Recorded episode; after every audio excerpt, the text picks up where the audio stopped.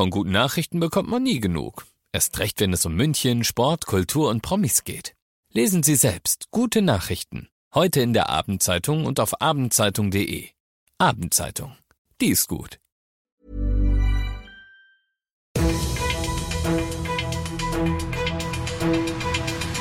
95 5 Charivari, das München Briefing, Münchens erster Nachrichtenpodcast. Christoph Kreis und diesen Themen.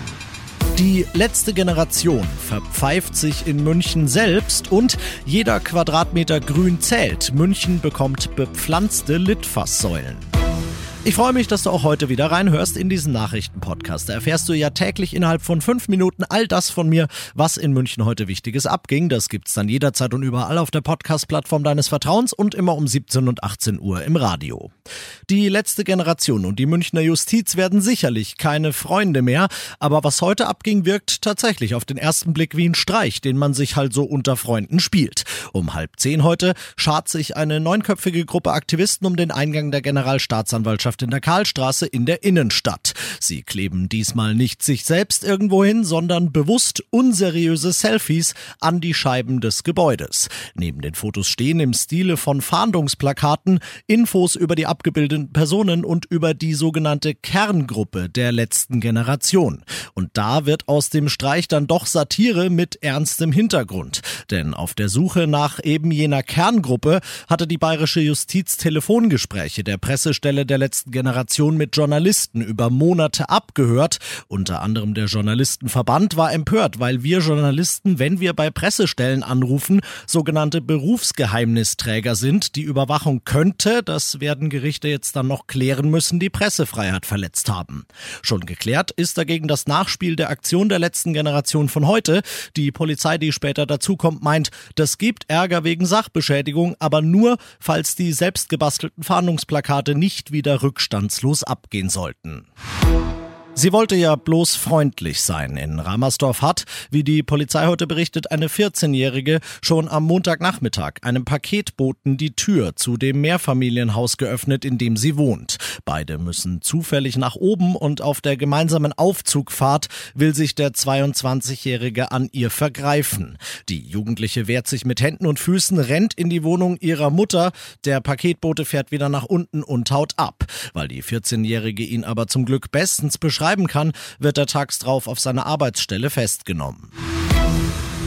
Du bist mittendrin im München Briefing und du kennst das nach den ersten München Themen. Schauen wir, was war in Deutschland und der Welt heute wichtig.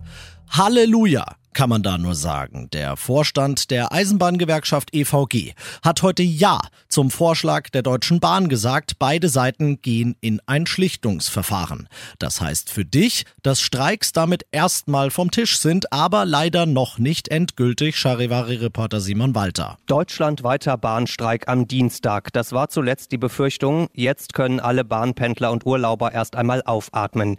Die Gewerkschaft EVG und die Bahn gehen in eine Schlichtung, um den Tarif Tarifstreit zu lösen. Das bedeutet Friedenspflicht, also erst einmal keine Streiks mehr.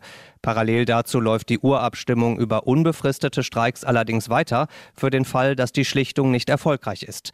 Die Gewerkschaft und die Bahn streiten unter anderem noch darüber, wie lange ein neuer Tarifvertrag eigentlich gelten soll. Alle weiteren Infos dazu auch auf charivari.de für dich.